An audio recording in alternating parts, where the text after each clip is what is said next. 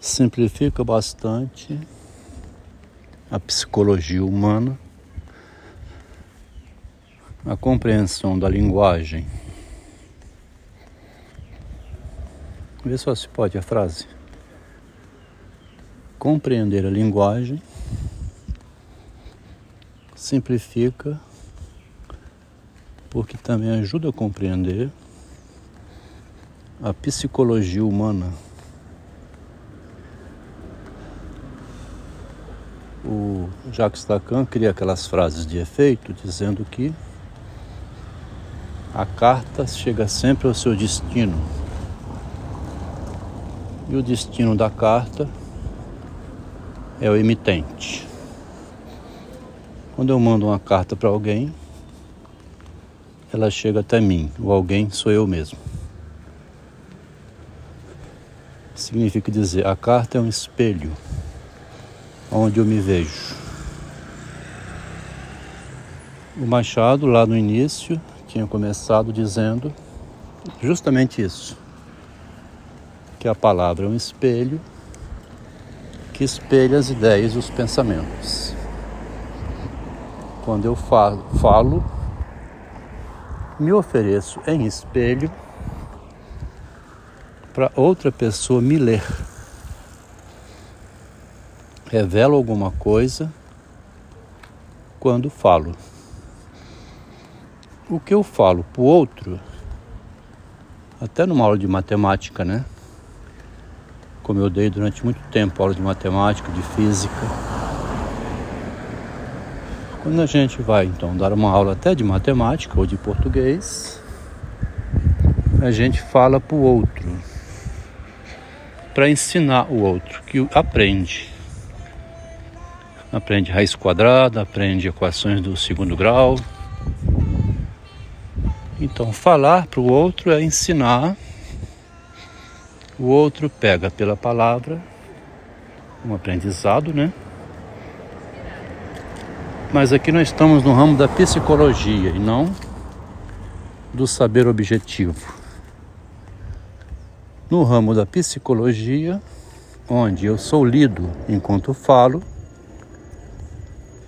Sou lido pelo analista, né, enquanto falo.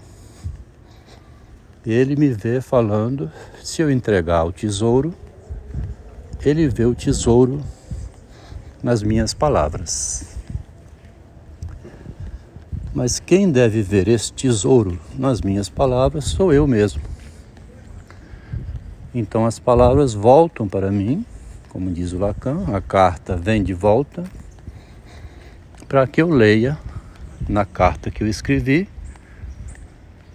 a minha própria análise, psicologicamente falando, né?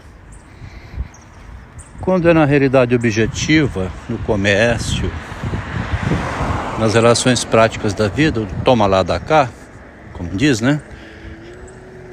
Nesse caso, existe jogo psicológico também, um jogo comercial, mas é diferente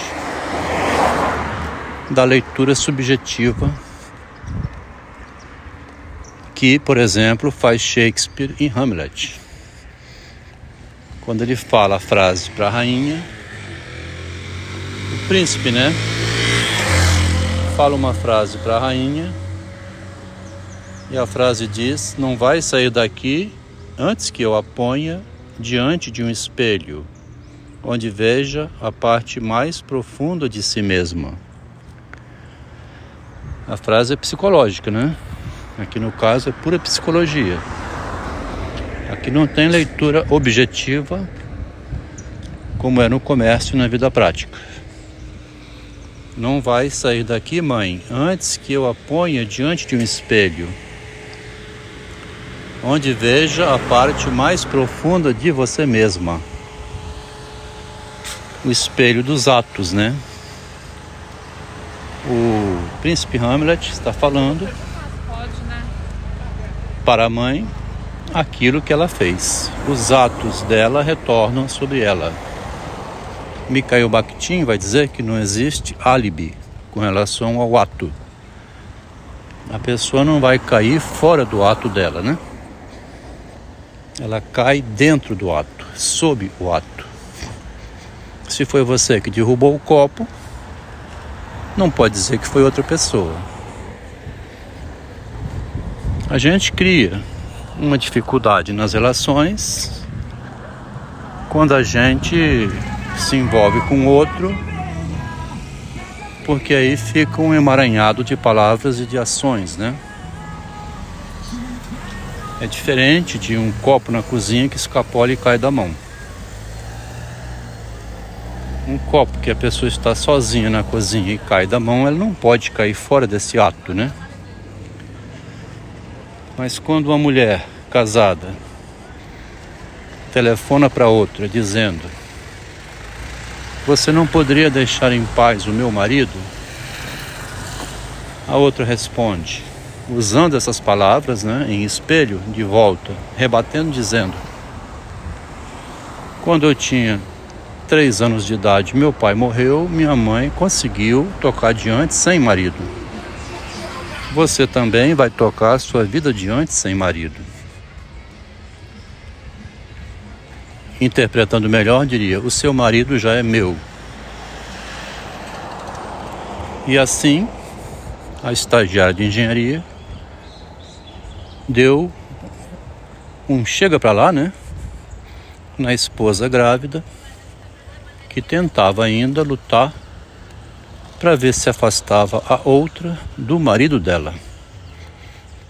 Então nós estamos hoje estudando aqui a psicologia, a psicanálise, a filosofia, usando um recurso que está lá em Machado de Assis, que é a palavra em espelho, né? Citei aqui, Vossa Excelência serviu-me de homeopatia. Desculpe a comparação. Deu-me uma dose de veneno tremenda, mas eficaz. Desde esse tempo eu fiquei curado. Tá? Isso é lá em A Caminho da Porta, em 1862. Em 1884, 22 anos depois, Machado de Assis escreve: Rita, como uma serpente, foi se acercando dele, envolveu-o todo, fez-lhe estalar os ossos num espasmo e pingou-lhe o veneno na boca. Aqui o veneno do amor, né? Que eu botei da vagina aberta, né? Basta mostrar a buceta que o homem pode enlouquecer. É interessante porque eu estou lidando aqui numa autoanálise, né? Onde estou comentando a autoanálise, apoiado no que eu vivi, apoiado na minha experiência como engenheiro, matemático, né?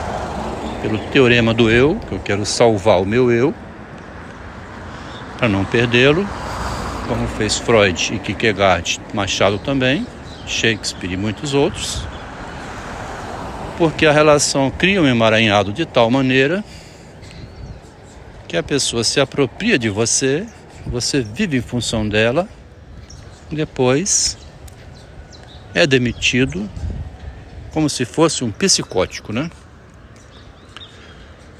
Então, no capítulo inicial do livro aqui de Machado de Assis, na introdução, fiz um textinho hoje, dizendo assim: sobre os sete páginas iniciais. O texto me esclareceu sobre a existência de uma psicanálise em Machado de Assis, como se compreende pela frase.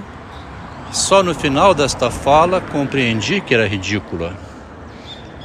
Aqui está comentando o ponto de capitão. Quando chega ao fim, viu um ridículo que vinha desde o início. Havia um ridículo vigorando desde o início que não era percebido tinha ficado oculto. Subitamente aparece. Só no fim desta fala compreendi que era ridícula, querendo dizer que somente depois, no fechamento de sentido, se compreende, quando se compreende, né, que nem sempre, quando se compreende o sentido, pela retroação ao início. Isso nem sempre acontece, as palavras podem estar sendo usadas para ocultar o pensamento.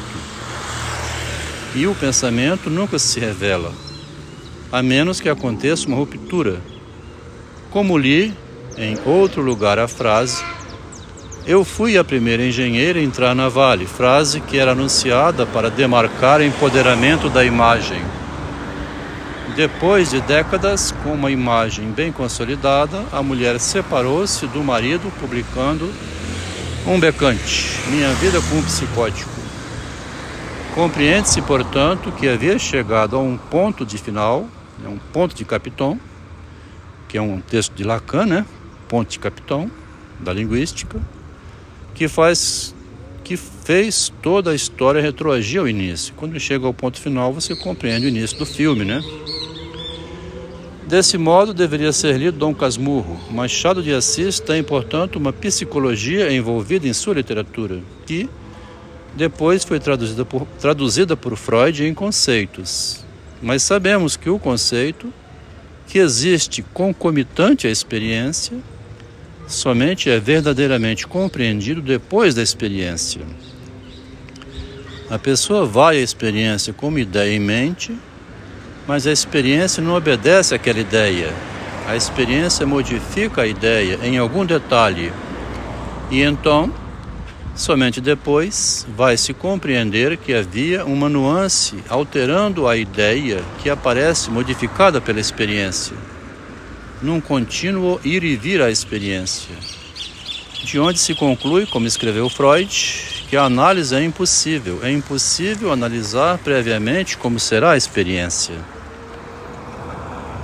Todo esse saber que está sendo falado pela mente do engenheiro ainda vivo é então um saber obtido na experiência e que enquanto não tem o Alzheimer, né, enquanto não vem da velhice a perda de memória, a perda de sentido e a morte, enquanto isso não acontece, está sendo narrado como um legado cultural, né? um legado de conhecimento, uma ciência da subjetividade que existe em Machado de Assis de modo camuflado, que não é estudado dessa maneira Machado não foi compreendido como um psicanalista que antecedeu Freud, apesar do próprio Machado ter escrito isso, que ele tinha criado uma psicologia nova.